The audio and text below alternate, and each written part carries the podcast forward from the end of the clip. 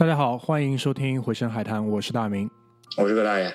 啊，今天是我和葛大爷两个人的双簧节目啊。我和葛大爷两个人出现呢，一般会比较心平气和的说一些事情。哎哎，感觉好像影射了很多人。呃，没有啊，没有啊，就是就是听过的自然都知道，好吧？就是一般我和葛大爷两个人单独出现的情况下，还是会。啊，心平气和的说一些特别的事情，好吧？然后看大家看到这个标题，其实就已经明白了啊，今天要说什么东西。然后在比较早的时候，也是我也在那个公众平台上问过大家嘛，对吧？你们那边有没有开始实行这个垃圾分类？所以当时有提出这个问题的时候，确实这个这个现象，就是我们现在马上要全面实施的这个国策，对吧？也是。引起了我很大的一个好奇心，所以说我们也花了一段时间。其实从第一次有这个提问到现在，至少应该已经要超过，呃，包括你们如果要听到这期节目的时候，可能已经将近两个月时间了。所以说在这差不多一段时间里面呢，我们也去做了一些讨论研究，然后觉得差不多是时候想要和大家来来来来聊一下这个事情。你们在听到这期节目的时候，理论上应该会是二零一九年七月一号前的最后一个周六。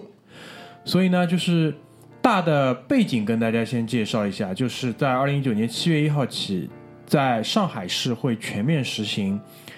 呃，从居民到商户各个层面上都会全面来执行这个垃圾分类的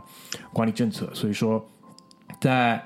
呃七月一号到来前的两天，把这期分分享出来，也是想跟大家很切合实际的、很有时效性的来谈一下这个问题，对吧？所以，首先第一点，我先来简单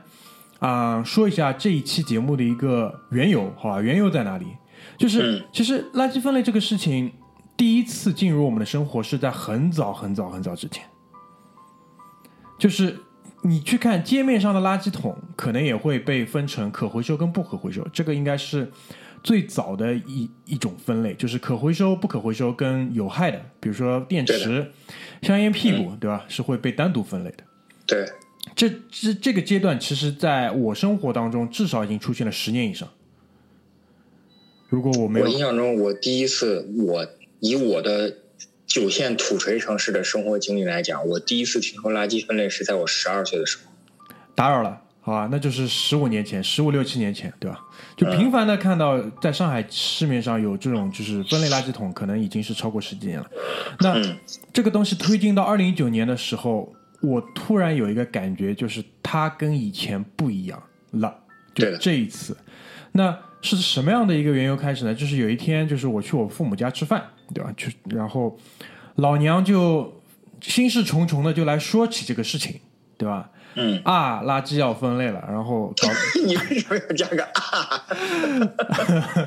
就老娘老娘就是就是有种晚景凄凉的这种意思，知道吧？就是老娘好不容易退休了，他妈的搞点事情给我做做，就一基本上就是这种论调。但是呢，就是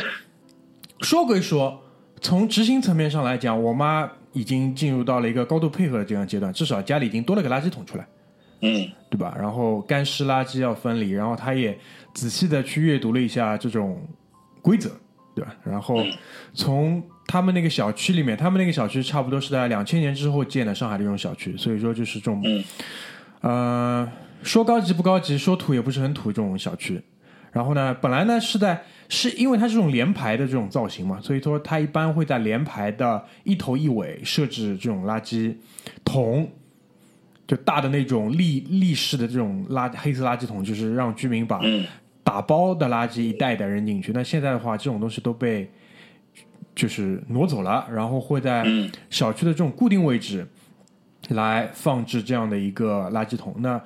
这个点呢，一一会儿我们会讨论到，对吧？显而易见，就是在这个垃圾全面开始实行分类的时候，上来还是需要有一些人来做一下这个全民的这种教育的，所以他必须要做定点定时啊，这个我们后面也会说到。所以呢，就是这个。点可能是一个起点，就是让我有这样的一个感觉，就是可能不一样，可能跟以前来谈论垃圾分类的时候是完全不一样的。那紧接之后就发生那个什么事情呢？就有一天我会看新闻，呃，就是在那个东方新闻、东方卫视的那个新闻上，嗯，在晚间新闻，晚间新闻一般是会比较正式嘛，对吧？说一些事情，对吧？然后在晚间新闻的第一条就把那个镜头啊直接切换到了 PPT 模式，就是主持人的脸就没有了，对对对对对，对吧？然后那个在这个新闻上呢，就是把那个老板把老大搬出来了，对吧？就是习近平同志对垃圾分类工作做出了重要指示，强调培养垃圾分类的好习惯，为改善生活环境做努力，为绿色发展、可持续发展做贡献。然后这一段话被分成四行，就呈现在整个那个电视画面上。然后一会儿呢，我们也会讨论一下，就是为绿色发展做可持持续控制。其实这句话是没有说错，只是大家的理解可能会有问问题。所有人的理解可能都是在往环保表、往环保主义、往那个这种这种可持续发展上讲，但其实可能不是。一会儿我们会谈到这个事情，对吧？关键是在说好垃圾分类的这个事情之后，紧接着谈论的就是打黑除恶的事情，然后是划掉扫划黑除恶，哎对，打黑除恶。我看了那那天我也看了，对吧？就是他那个，而且他那个话术是很狠的，狠到什么程度呢？就是露头就打。你们以前玩过 CS 吧？露头就打，他妈的露头给就给你打，就是这个事情对于我一个很很强烈的一个震撼跟观感是什么呢？就是垃圾分类居然说在了打黑除恶前面，前面对它放在了打黑除恶前面说，就是垃圾分类说完了之后，就新闻大概报了十十分钟不到，然后再来说打黑除恶，说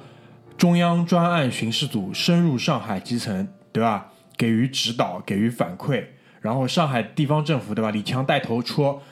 有有任何的这种反馈，立马整改，立马提高。就这条新闻说在了打黑除恶前面，再结合我妈妈他们小区，对吧？非常机警的已经做出了这种改变，对吧？包括上海市有很多小区，很多区是走在前面的，很多区是说七月一号开始执行，但比如说有一些希望走在前面的区，比如说居里跟阿九居住的虹口区，对吧？虹口区显而易见走在了全上海的前列。阿九现在吃外卖就必须把厨余的外卖扔在湿垃圾里面，把外卖盒子扔在干垃圾里面，所以这种强度、这种高强度的执行。和它匹配的这种顶级的执行要求，对吧？让我觉得事情不简单。就微信上有个表情，我不知道你们看过啊，可他鸭，可他鸭眉头一皱，觉得事情不简单，嗯大概就是这个意思，对吧？嗯那结合了前面这两件事情，那我的这个好奇心就越来越重了。这个看似普通的事情，在今年，在二零一九年，为什么要这么重视？它必背后必有重要的原因，因为按照我生活了这么多年，对于我们这个国家跟政府的这种操性的这种观察研究，对吧？肯定是有重要的事情发生。于是呢，就是我在我们群里就发出了这样的一个提问，对吧？为什么要垃圾结分类？果结果引起了激烈的骂战，哎，就是就是长达一周的骂战之后，以我认输结束了，是吧？对，就是为什么这个事情要这个样子？然后呢，就是呃，作为虹口区的居民居里，对吧？就非常的怎么说驳斥吧，对吧？觉得这个东西在这个层面上可能怎么说呢，达不到想要的这个效果，在执行层面上提了很多的这种呃问题，对吧？那另外一派呢，就是以老葛为代表的这个这个怎么说呢？老葛为代表，就居里可能是不明真相派吧，我不知道啊。如果老老葛可能就是说，呃，生会此道这种这种意思，然后两方就做出了这种很激烈的这种辩论。来这里呢，我也请请葛大爷自己出来说，因为这个辩论实在太长了，就是微信群点进去三百多条，不可能不可能看下来的。我大概只看一个头跟尾，就是看一看为什么开始争辩，然后以老葛认输结束，大概是这样。就看到这个结局，我就算了算了，对吧？这个事情有空再说，对吧？请老葛先来讲一下这个辩论大大概是怎么样一个意识形态的。这个辩论的意识形态呢，就是，呃呃，老居觉得这个事情根本成，就是从根上，从根上就不成。就是说，不管是从实施手段还是宏观背景，甚至甚至连什么热力学定第二定律都出来，就是说又是剥夺工作了，又是北京折叠了，又是阶层固化了什么之类的。居里的核心观点呢，其实是应该在下一级，就是呃微观操作这个层面上，其实是可以把它解决掉的。但是居里其实一直在纠结的一点，就是他认为垃圾分类只局限于垃圾分类。嗯这也是为什么今天我要跟大明哥一起开这期节目。我先从宏观整个整个国家宏观层面上来跟大家解释清楚为什么要垃圾分类。如果你不能从宏观这个全局上认识垃圾分类的话，那么垃圾分类对于你来讲，永远不管它多便捷，永远都是徒增悲伤。永远都是什么？徒增，永远都是徒增悲伤，就是永远都会让你觉得这个东西很悲伤、很难过。徒伤悲，徒伤悲。嗯，对。所以说今天要跟我跟居里之所以以我认输来结束的原因，就是因为居里永远都陷在这个垃圾分类的这个数。就是这个技术的数这个上面就太局限于这个低层次了。如果你上升到道来考虑的话，而且这个问题一定要上升到道来考虑。所以说这也是为什么我今天要跟大明来录这期，而且我们也先放了这一期道，因为你先要知道这个事情的道，你才能理解它这个数。对，所以呢，老葛也做了一个预告，好吧？就是垃圾分类呢会有两期，第一期呢会以就是我和老葛来讨论一些。这个宏观政策层面上的这些话题来展开进行。那第二期呢，我们会可能邀请更多人，我们从实际的操作层面上，对吧？包括给大家推荐几款便捷的垃圾桶跟垃圾袋，对吧？大型生活服务类的这个层面再来讲。但是一定肯定，我们在谈论一个问题的时候，永远先解释为什么，然后我们再去解释怎么做，怎么才算做得好，好吧？永远是这个层面。所以呢。今天会以我和葛大爷的一个问答的形式，我会来做提问，葛大爷会来回答的这样的一个形式，来和大家深入浅出，很快六十分钟之内把这一期给聊完，好吧？所以现在呢，我们已经花了大概十五分钟时间跟大家解释一下这期节目的由来。那希感觉上大家应该也是可以领会到这次垃圾分类跟以往完全不一样的这个地方在哪里。所以我们接下来就会问第一个问题，就是。最简单的一个问题就是说，为什么要去做这样一个垃圾分类？那这样做对于我们整个国家来说，好处是什么？好，这是大明的提纲上的第一个问题。那接下来我来回答。我在跟大明之前讨论的时候呢，我给了大明三个假设。那这三个假设呢，也是今天所有回答这些问题的一个最重要的三个假设。那我现在跟大家讲一下这三个假设。分别假设一就是中国所有的问题都必须要考虑规模，这个的话，当年温总理有一个非常经典的论断，就是中国多么小的问题乘以十三亿都是很大的问题，多么大的成就除以十三亿都是很小的成就。在中国做事情必须要考虑规模因素。我举个很简单的例子，如果只修京津高铁的话，中国永远都还在困在大家坐绿皮车的这个情况。如果要让全全中国的人都要享受便捷的话，必须上规模。所有的地方全部要修高铁。好，这是第一点。第二点，假设就是中国所有的问题不能一蹴而就，也不存在一次性解决问题。不能一蹴而就的点就是我们这个国家差异太大，地域太广，不可能存在着一件事情把所有的东西都解决，或者是一个问题只用一个方式一次性就解决，这是不可能的。第三点假设就是中国必须进行产业结构升级。我为什么说这是三点假设而不是三点事实呢？是因为这个是面临一个很很大的问题，就是这三个问题都是面向未来的，就是你可以不解决，你可以不升级，你可以维持现状。但是我假设或者说我揣测，就是这个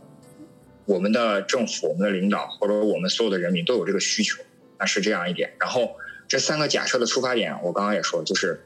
引用三个代表里边最重要一句话，就是始终代表最广大人民的根本利益。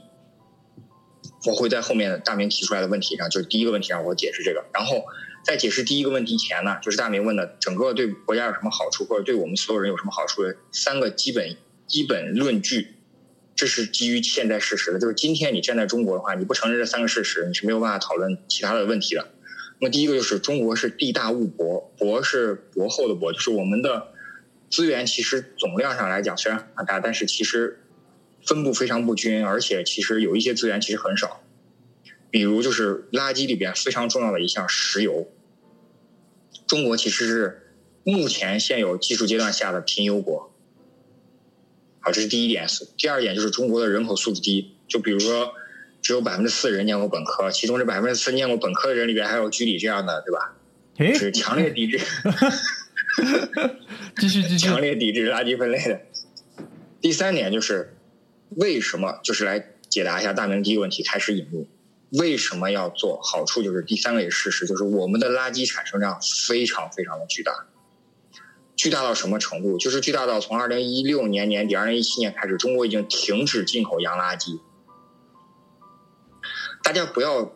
因为垃圾这个东西叫垃圾，所以你真的觉得它是垃圾。这个话很绕。对，这个时候我们就说了，八零后小时候一定听过一句话，叫做“垃圾是放错地方的资源”。你这句话，我那首先第一点啊，我小时候好像没有听过这句话，但是呢，我对于垃圾不一定是垃圾这个事情是有很深刻的认识的。认识在哪里呢？就打口碟。嗯对，打口碟就是作为洋垃圾进口进来的，对吧？是的，滋润了一代人。你看，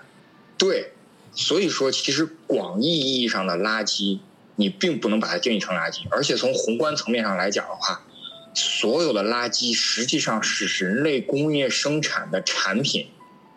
只是对于你来说，它结束了服役的寿命，但是并不意味着它在整个工业化体系中结束了。嗯对，我们还所以对我们还买了很多这种淘汰的飞机用来运包裹，都是垃圾。是的，是的，甲之蜜糖，乙之砒霜。所以整个国家层面为什么要进行垃圾分类？先说国家层面，就是让这些资源曾经错配的资源，完完整整，或者说尽可能的，比如说原来在整个工业化体系的分配里边，它的效率只能达到百分之七十。那么它现在就要要求不停的往前进，要达到百分之八十甚至百分之九十，让垃圾这样的资源在整个工业化体系中重新参与工业化体系的后分配。这就是之前我跟大明讨论的，就是对于国家来讲，将垃圾分垃圾分类，首先就是提高了社会的运行效率，这是这是在相当一个高的层面上来讲。那么在相对低的层面上来讲啊，因为我们产生的垃圾量巨大，且人口素质低下，导致就是垃圾处理这个产业，整个这个产业在国民生产或者说国民经济循环中是处于一个相对来说发展非常不完善的地位。我举个很简单的例子，如果我们的手机信息互联网这种的已经相当于航天飞机的话，那我们的垃圾处理可能连两轮推车都不是。嗯，那这一点就是可能我们会谈论到，就是说，呃，对标先进水平是什么样子的？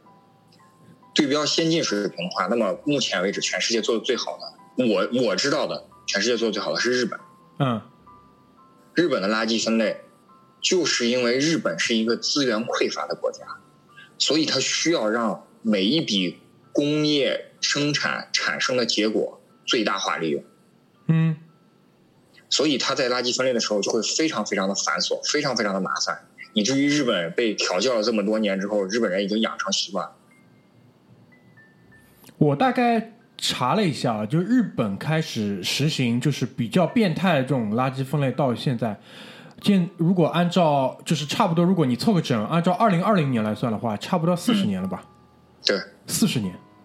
你想，四十年前，一九八零年的时候，日本是什么时候？嗯嗯嗯，对经经济腾飞已经开始的时候，对不对？对的。所以说，它在经济腾飞，这就要讲到为什么我们今天只讲宏观层面，因为你真的去纠结，比如说瓶子应该怎么回收，不是就很很细节了。经济腾飞意味着你需要吞入大量的资源，你需要进行大量的生产，你需要进行大量的剩余价值的累积，以及你需要进行大量的消费。嗯这些在中国来说都是巨量的，都不能说大量。我举个我举个很简单的例子，如果想让这个垃圾分类进行，为什么一定要让这个垃圾分类进行？进行顺利的话，你就必须要对这个瓶子也好这些进行分类，是因为化工产品的原材料是石油，中国是贫油国，你进口过来的石油，首先你要通过国际贸易花大量的金钱去买，买回来之后你要花大量的金钱去建仓储基地去存储。存储的时候，你要花大量的钱去进行冶炼、加工。石油加工其实就是煮石油嘛，对吧？最顶级的变成这个汽油，然后次一级的变成航空煤油等等这些，到最后变成沥青副产品等，这中间大量的副产品。然后你瓶子做出来之后，你要去进进行这个呃石油化工，然后做出来塑料瓶子，然后拿到你手里，拿到你手里之后，它用来装什么东西？装的那个东西才是你需要的，但是这个瓶子生产出来的成本远远比你装的那个成本要高很多。然后现在的垃圾处理就是，你把它瓶子扔掉了，堆到垃圾填埋场填埋了，居里纠结的说，居里纠结的说，没有拾荒人员去挣这个钱，可是拾荒人员挣这个钱，最后呢？所以整个这个垃圾分类就是让整个垃圾分类的这个系统效率变得无比高，尽可能的高，让在居民的这个消费层面就进行了比较好，这样才能够让整个后续的系统进行有一个升级和换代。就绝大多数人可能在听到这里的时候，就会产生一个疑问，就是那大家都会认为，如果这件事情是有帮助、有好处的，我会去做。但对，紧接而来的后半句话就是说，如果光我一个人做，其他人不做，那这个事情就没有用，然后变成了他不做的一个借口。所以对，讲到这讲到这一点的时候，就是大家可以去回想一下，就是葛大爷前面提到的呃三个大的背景。首先是这个我们这个国家这个层面上这么大的一个背景，二来呢就是所有的事情不可能一蹴而就。就回想到这一点，可能再结合回我前面提到的这个事情，讲到了垃圾分呃，讲到了打黑除恶前面，就是比打黑除恶来的可能更重要一点。我不知道你们可以可以可以就想清楚这当中的这个关系吧，就是而且其实垃圾分类并不是最先在上海市进行，其实这样严酷的垃圾分类，早在两年前的时候已经在海南省进行了实行。哦，就是因为我们在大量的三沙这种海岛上建岛礁的时候，发现人类活动产生的生活垃圾无法有效的进行归类和处理的时候，国家就会想到这一点。那国家层面还有一个好处，这就是承接难民刚刚说的扫黑除恶。当然，我讲的这些都是宏观层面很细节的点，你需要从这些点去看宏观层面。垃圾分类就是对中国基层治理的重新梳理。呃，我简单解释一下这两句话啊，因为这这这里可能会展开的远一点，但是我相信是会对于你们理解基层基层层面的这个执行力不足有一个很强的一个认识。首先，第一点，我们先不谈垃圾分类，我们就来讲打黑除恶。国家这次抓的打黑除恶，在新闻里爆出来具体的行为，哪些行为是黑恶？我不知道你们去研究过吧？我这两天看完新闻之后，再来反哺这个垃圾分类，我一下子想的特别明白。我给你们举几个例子啊。第一，包括今天新闻里，今天新闻里都还报了，说上海某高级五星级酒酒店门口会有这种出租车等候排队接客，因为酒店可能会去火车站、去机场比较多，对对吧？拉拉一差远的，可能是收益会比较好的。那一旦是有这种高收益的时候，就会引来欺行霸市，引来这种黑恶势力，然后就会说上海某酒店门口、中山公园旁边某酒店门口就有这种外来人员。我没有歧视外来人员的意思，但是真的就是外来人员在那里向那个出租车司机、专车司机收取保护费，就等于是你有了这个保护费，你可以在这边停着去接这种比较远的单子。这第一个例子啊，第二个例子说上海某蔬果交易市场就是菜场，嗯。好吧，菜场、嗯。菜场里面也有欺行霸市收保护费。第二个例子，第三个例子，套路贷跟所有金融相关的这些东，什么叫套路贷？知道吧？我给你们举个例子啊，就拿上海地区，上海地区本地，上海本地，所谓上海本地，外地听众你们就把它理解成外地郊上海郊区。上海郊区就是城乡结合部，城乡结合部会有大量的宅基地，大量的土地自盖楼房。那可能因为某一些设施、某一些项目的推进，这些地方都会被动迁。所以在上海地区，我们提到本地人的时候，潜台词就是什么一夜暴富，然后靠这个那个叫动拆迁，对吧？累积了大量财富的人，那这些人他们可能生活文化水平还停留在一个比较可能相对来说比较原始的这个阶段。那他们有了钱之后，很容易就去做什么事情呢？就去赌博。然后呢，套路贷的分子呢，就是借赌博跟赌场，你也知道，赌场就没有不黑的，对吧？对，就是看看中了你这些那个动拆迁的房子，就是说你今天赌输了没关系，先拿十五万去玩，然后趁机给你签一个什么东西，最终目的就是把你这套房子套出来，就是说你房子就变成抵押物来还你的这个借款。对吧？这就是所谓套路贷，包括上海地区现在就是棋牌室全部是抓掉的，对吧？是的，其他的这种什么按摩、桑拿、KTV 全部是抓掉的。这些东西被抓掉的原因，再想想葛大爷前面讲的这句话，就是基层的执行力的薄弱。这些东西都是有碍于基层执行力的。那么你们想一想，如果这些东西被拿掉了之后，基层的关注度跟基层的执行力会被放到哪里去？会被放到任何地方去，就除了这些东西以外的任何地方去。对，这个时候你们再来想一想，你们前面可能会很多人会提到这个点，光我自己做没用啊，对吧？人家不做，那这个分类永远不可能达到一个预期的效果。这就是基层执行力的薄弱的具体体现。对，所以把这两件事情，这两件事情是一起做的，打黑除恶跟垃圾分类，是的，对吧？然后你们再想一想，他们其实想要解决的是一个共性问题，对的。好吧？这个是我的一个小补充，就是其实过去的二十年，就是中国基层治理逐渐失控。那么大老板上台之后呢，事情一个一个来，高层的老虎打完，这个产业升级、金融稳定之后，就是要来梳理基层治理。嗯，而且不要跟我讲什么呃基层治理过程中又有什么贪污腐败新的问题，不要这样。所有的地方不可能一干二净，水至清则无鱼。但是必须要正视的就是基层治理问题和贪污腐败问题，哪个基层的贪污腐败问题哪个更重要？当然是梳理基层治理问题重要。所以大明刚刚讲了，不管是扫黑除恶也好，还是垃圾分类也好，其实都是对中国基层治理乃至社区治理的一种重塑。还有另外一点，就是我给大家讲一下，这个国家这样做其实也是给基层公务员找活干。你们猜一猜，可以让可以让大明也猜一猜，你知道中国规模最大的这个公务员或者说事业单位的编制是哪一个系统里边的编制吗？街道啊，不对，说一个系统，比如说工商啊、税务啊，你猜，你你可了可劲儿猜，你根本猜不出来。你说吧，我这猜不出，可能是猜不出的。计生系统是全中国公务员编制数量最多的系统，打扰了，对吧？所以一旦国家开放二胎，包括乃至以后开放生育权的话，那么计生问题的人员、计生系统人呃工作人员的这个生计问题是非常大的一个问题。所以现在就找出来这个事情，简直就是一箭四雕，恨不得，对对吧？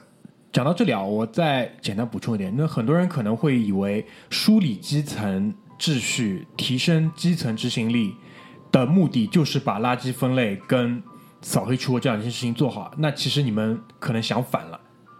就是治理垃圾分类跟治理这个打黑除恶是为了提升基层的基层执行力能力，包括梳理基层的秩序，从而可能要去做更大的事情，是的，是这样的一个逻辑关系。是。的，那我们继续推进下去。好，就是这也是为什么垃圾分类一定要在上海市这样人口素质相对较高、人均 GDP 相对较高、城市治理相对完善的地方进行强制性类呃，不能说强制性执行，是类强制性执行或者准强制性执行。因为这个地方如果不去试点的话，你总不能选在什么甘肃省国家级贫困县进行试点，对吧？只有在这个地方进行了试点之后，你才能就知道面对于面对于高素质的人群的时候，应该如何制定这个政策，如何进行高素质地方的基层治理的时候，那你在进行对其他地方进行降维打击的时候，我党心里就有数，或者政府心里就有数。心里就有底了。对，嗯所以基本上就是一个在这边做一个实验嘛，对吧？当然，对，嗯，我们现行的这一套东西，在我看来肯定也是第一版，它会有无数无数的变形。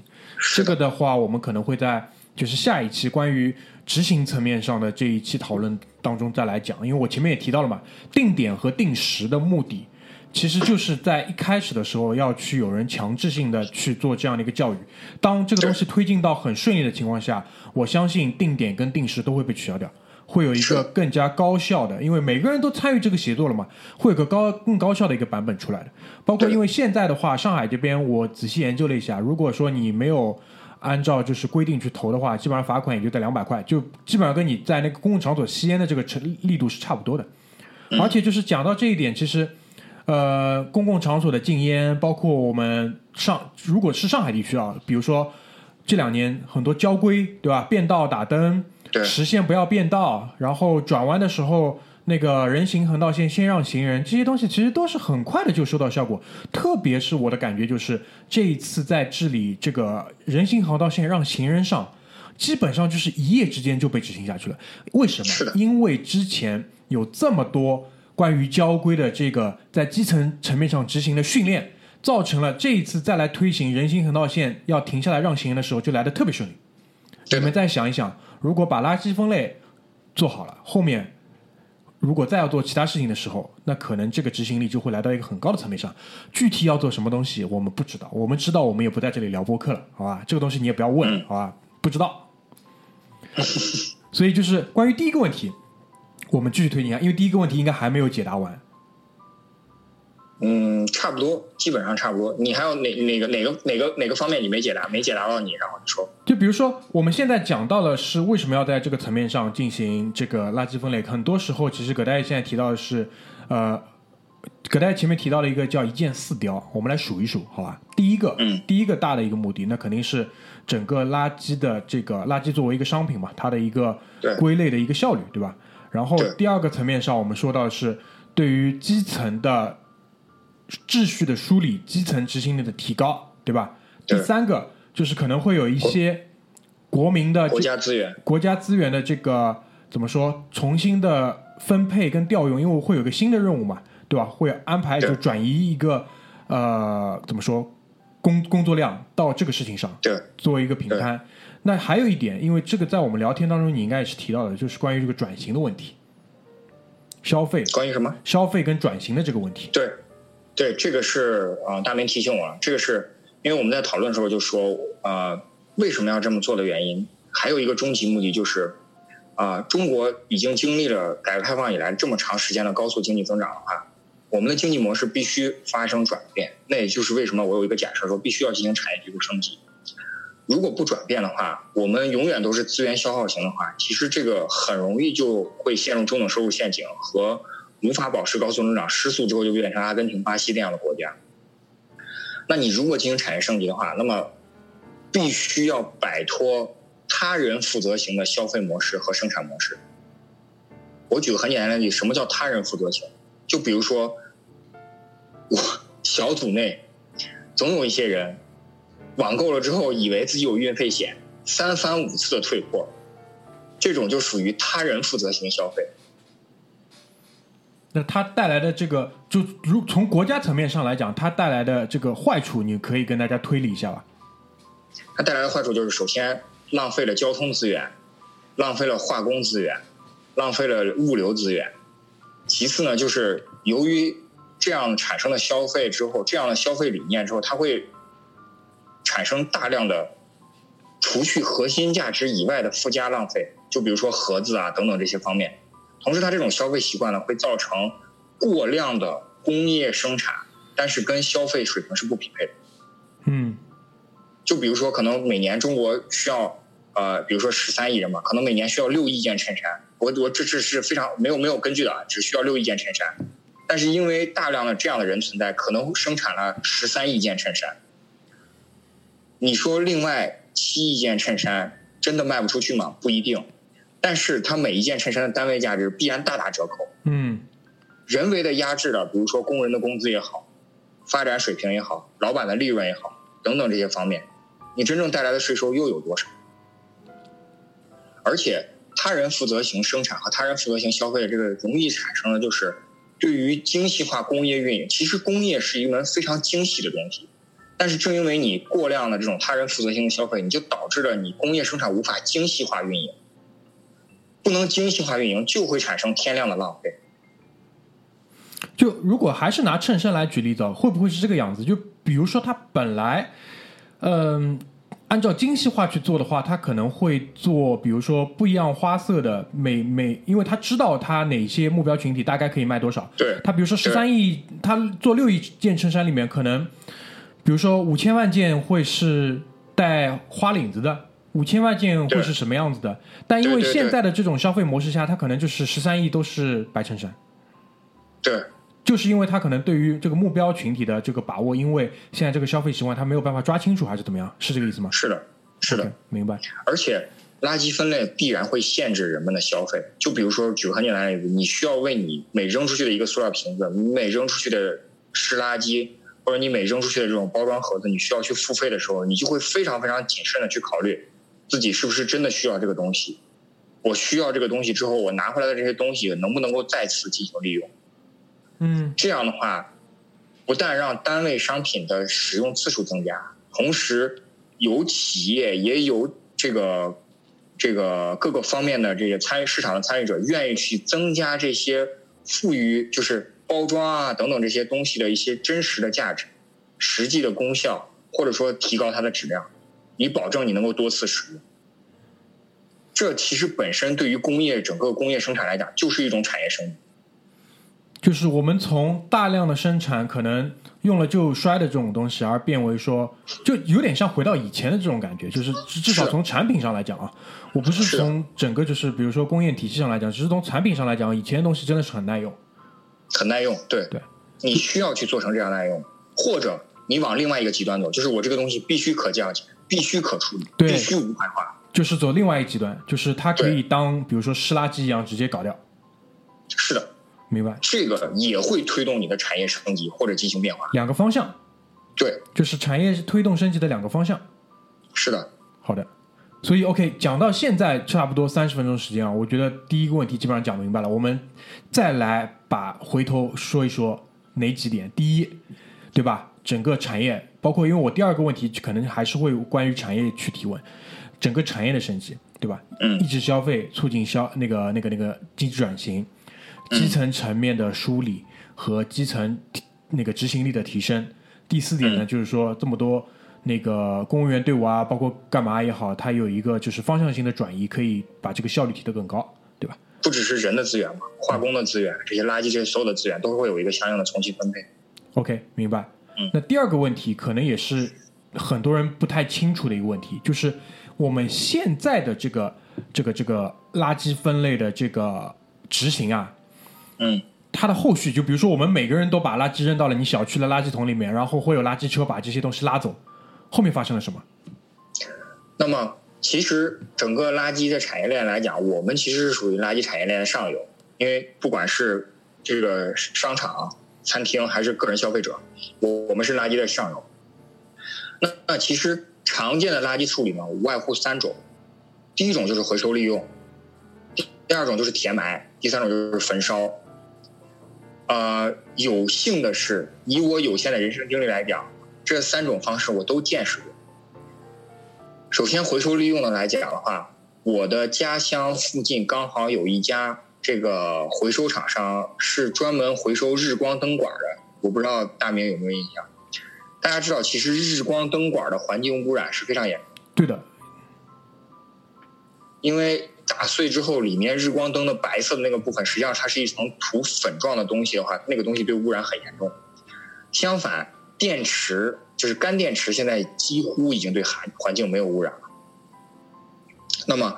回收呢，实际上是非常少的一部分，因为回收就是垃圾分类对于上下游的一个非常非常重要的点，就是垃圾分类能够促进垃圾的回收。像这家公司就是需要去让拾荒者拿到垃圾分类垃垃圾中的一些破损的日光灯管也好，没破损的日光灯管也好，然后送到这里，然后他给钱。那么拾荒者就是通过这个来挣一部分钱。那么更大一部分呢是填埋。那么我可以给大家讲一下，就是你知道中国什么最缺吗？本质上来讲，中国土地最缺。嗯，就是从各个维度上来讲，结论是土地最缺，你是这个意，思？中国土地最缺。嗯，对，因为你想，如果如果大陆如果大陆地区所有的地方，大家生产的垃圾都来填埋，就不回收也不焚烧的话，你想很有可能就是我就像大明说的，上海本地人在农村出了村就是他妈的垃圾填埋场，嗯嗯嗯，对，而且大家知道垃圾填埋是非常不负责任的一种情况，就是因为它不分青红皂白，它都统一填埋的，嗯，这个这个东西这也是为什么基本东西就是不要说有生之年了，就是基本上对就几百年之内都是干不了其他事儿了。对的，但是垃圾填埋恰恰是一种延缓垃圾处理的方式，就是因为以现在的技术手段确实不知道这玩意儿怎么弄。那也有可能将来技术手段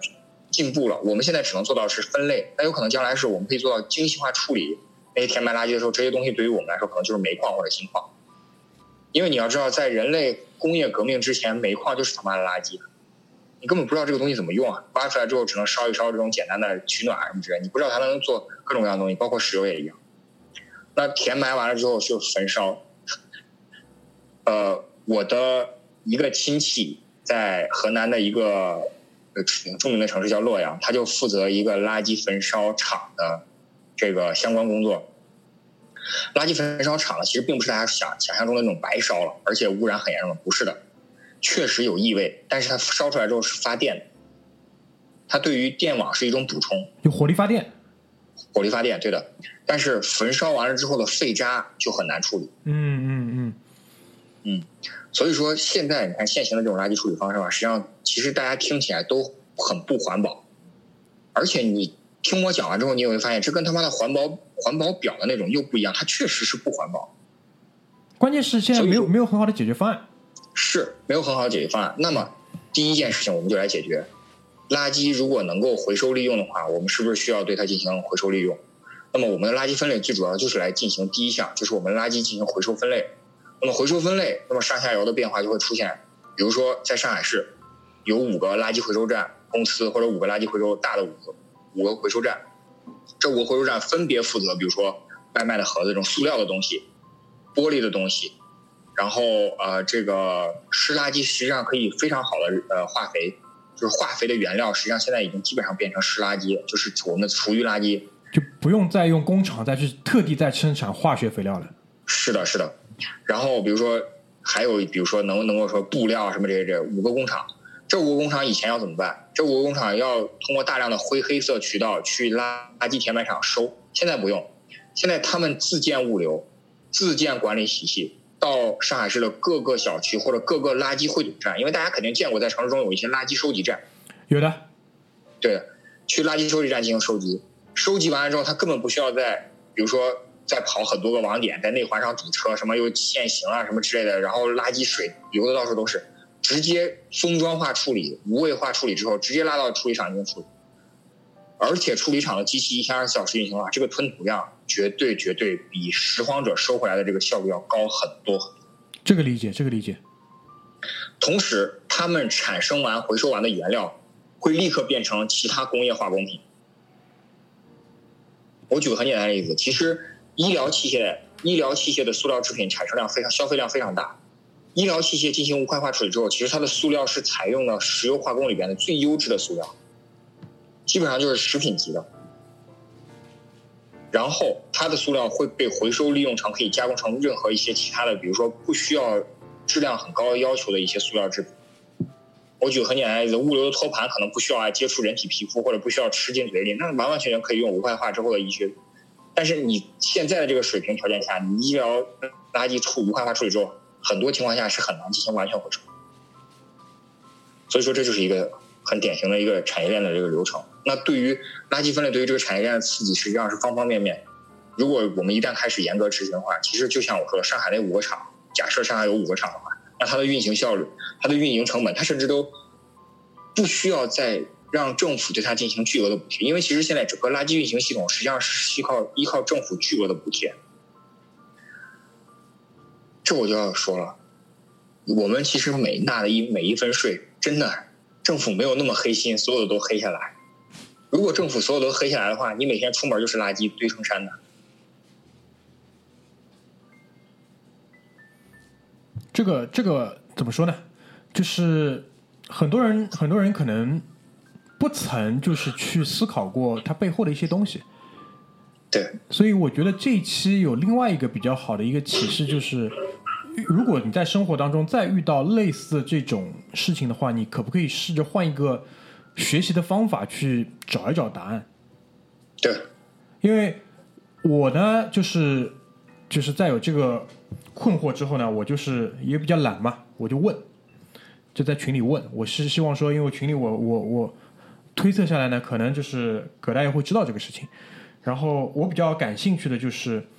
从产业角度，因为我当时我也给你们讲了嘛，我认为说新闻里都这么报了，它肯定背后的这个含义是远远大于我们现在在做的这个事情的，所以我也试着去看了一下，就是现行的一些分类的情况是怎么样子的，包括呃，其实有类似这种纪录片的。对的，我看了一下，就是就像葛大爷前面讲的，在那个垃圾分类站里面去会发生的这些事情，基本上还是属于真的比较原始的一个状态。就我就这么讲，一个国家它匹配了这么强的一个高铁网络，对吧？匹配了这么强的在线消费各方面这种东西，但是它的背后的，比如说它处理垃圾的这些东西的这个水平，真的是脱节的很厉害。所以我觉得从时间点上来讲，每个阶段会有每个阶段它不一样的侧重点。那来到了这个阶段的时候，可能跟以往不一样的点就是更多的平民百姓被纳入到了这个大事情里面。因为以前很多各个阶段的这种重点的事情跟你他妈完全没关系，因为你就是个傻逼，你就是一个没有能力的人，对吧？就比如说改革开放了干嘛了？有钱有胆有魄力的人先上了，那绝大多数傻逼下岗了。那现在这个事情到了这个份上呢，就是说不管你是不是傻逼。肯定你都要参与进来了，很抱歉，是的，打扰了，你这都要参与进来，没办法，你不参与会有办法搞你的，好吧？你放心，会有办法搞你的，就是这个意思。本质上讲，大明刚刚讲的这个，我我其实一直心里一直有一句话，但是大明说了，我就能说出来。其实我们这个是我我的理论九五四一大家都知道，但其实，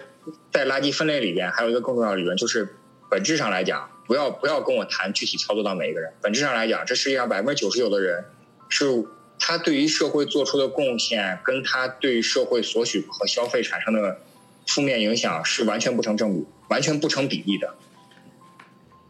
就是绝对值上来讲，这世界是只有百分之一的人推动，剩下的百分之九十九都是消费者。因为你所产生出的这个对于社会的贡献值来讲，跟你的消费微不足道，微不足道，就远不及你的那个，远不及你的消费。但是我们为什么每个人仍然能活着？就是因为在这个社会运行的过程中，我们每个人都会跟这个社会运行的那个匹配值产生一定的差异。这个差异值就是我们，比如说我在这个工作岗位上，我能够做出一定的贡献，是因为这个工作岗位上可能与你真正的能力是有差异的，所以说你会有一定的薪水等等这些方面。这才是社会往前能够内部能够往前运行的一个最主要的。但是本质上来讲，绝对值上来讲，真的是那。你既然不匹配，那你消费你就必须要对你自己的消费行为进行负责啊，就是这个道理。总有办法搞你的，我仍然非常认同你，总有办法搞你。这个是我唯一不担心的一点，就是以前可能大家会觉得这个事情没有被提到这个这个层面上，但现在是匹，我还是这句话，你们记住我这句话，现在是匹配我们国家顶级的执行力要求的事情，好啊。这个顶级的执行力匹配顶级执行力要求的事情，一会儿在下一个问题当中，我会和葛大爷两个人帮大家来点一点、数一数的，就是在新闻里这么播的，大概会有哪些事情，对吧？比如说，可以支持北京奥运会，对，对，支持北京奥运会，你他妈敢不支持吗？你试试，对吧？你试试。还有什么？就当时上海世博会，上海世博会，世世博会差不多，对吧？嗯。还有当当年。要取缔某邪教的时候，对吧？人人都要负责，人人都要来举报，人人都要来检举，基本上就是顶级执行力要求，这是对于每个人每个公民的任务。如果说扫黑除恶对应的话是九三年的严打，就九三年开始的严打的话，垃圾分类我还是那个观点，垃圾分类就是接下来的相当于计划生育级别的国策。我我下一个想要讲的就是计划生育，对，下一下一个想要讲的就是计划生育。就我的这个大纲里面啊，就是第二条就是写的是，其实我们仔细想一想，类似的事情一直在发生，一直在发生。但是很久远的事情我们不谈，我们就谈四十年。为什么是四十年？如果你不知道为什么是四十年，好吧，基本上就是白学了，白活了，对吧？就是从改革开放到现在这四十年，我们就讲这四十年当中做了大量的修正。只不过现在是到了一个新的任务，这个新的任务呢，要纳入更多人一起来参与。对，好吧，星辰大海这四个字，大家想一想，体会一下，体会一下，好吧，闭上眼睛体会一下星辰大海是什么东西，好吧？对，当时我跟我跟大明在微信里面讨论的时候，就是我们刚刚那些话题我们都有讨论过，讨论完之后我就跟大明说，我说大大曾经说过，我们的征途是星辰大海，小小的垃圾分类根本就不是问题，必须要干掉的事情，对吧？所以就很服嘛，就很服嘛，对吧？嗯星辰大海，好吧，想一想。嗯，所以呢，然后嗯，你说，接下来，嗯，你说你说，接下来对吧？最后十分钟就讲两个小事情。第一个呢，讲了这么多，可能还是宏观的东西，还是我觉得要怎么说，就是要接到地气上。可以接对于地气，对于每个人来说，对于每个个体来说，你可能会得到的好处到底是什么？因为这个东西是一个长期的一个投资，是一个长期的一个策略。那最终会体现到你，或者是你我们生活的这个环境，或者是你的下一代，或者是你的下下一代，它具体的一些好处是什么？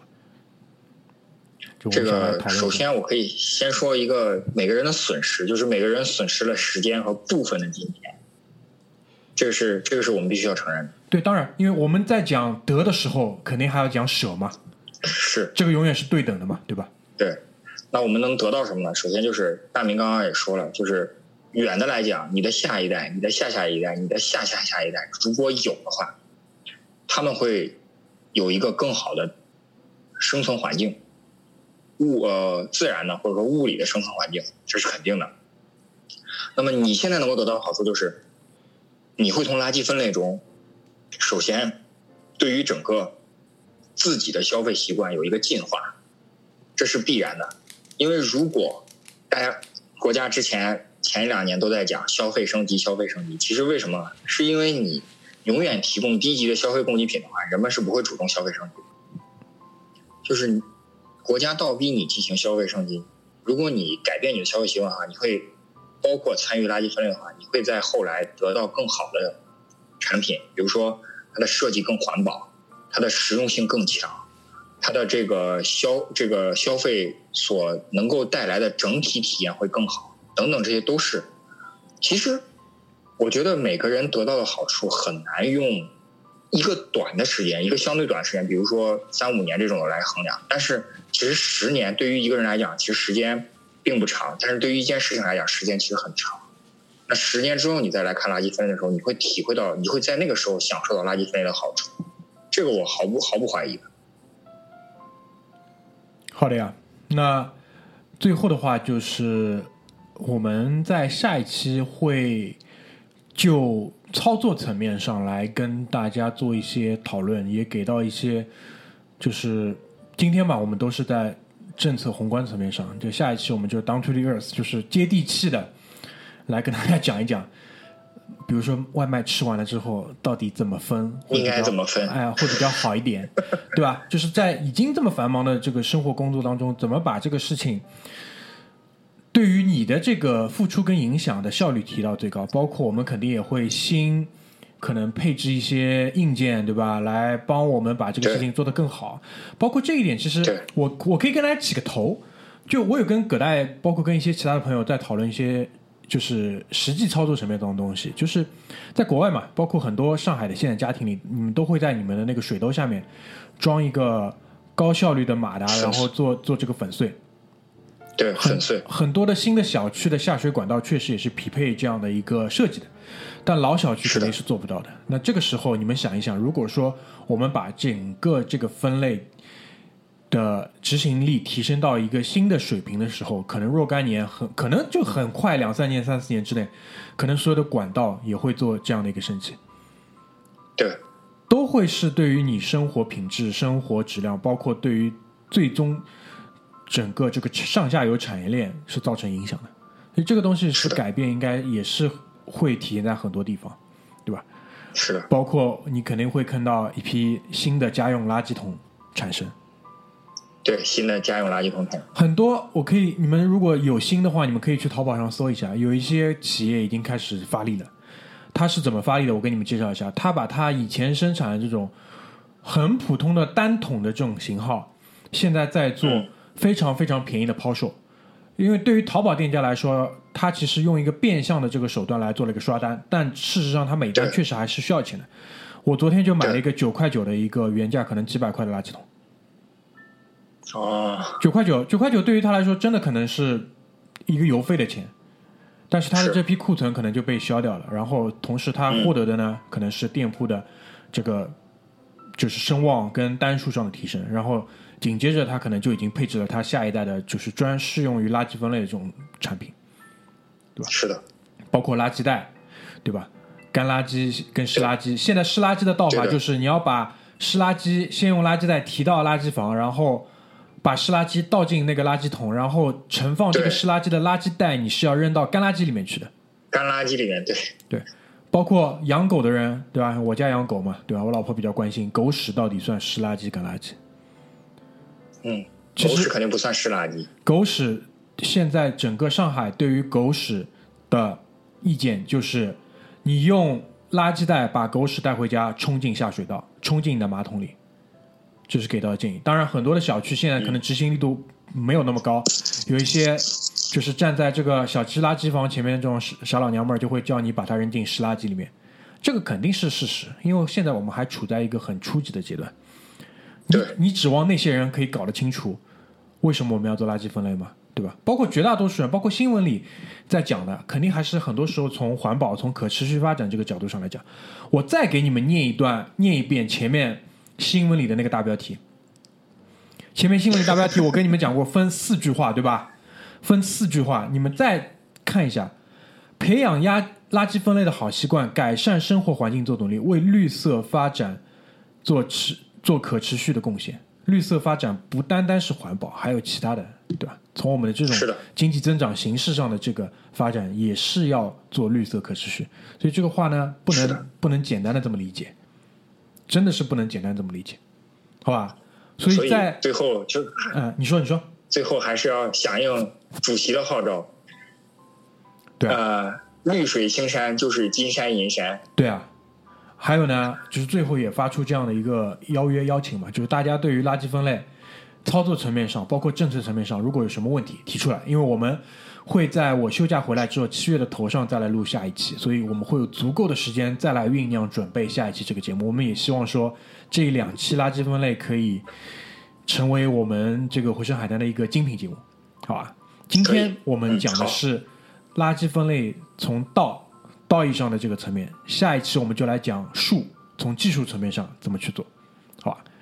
如果没有其他问题的话，那我们今天这期就先到这边，谢谢大家，拜拜。谢谢大家，拜拜。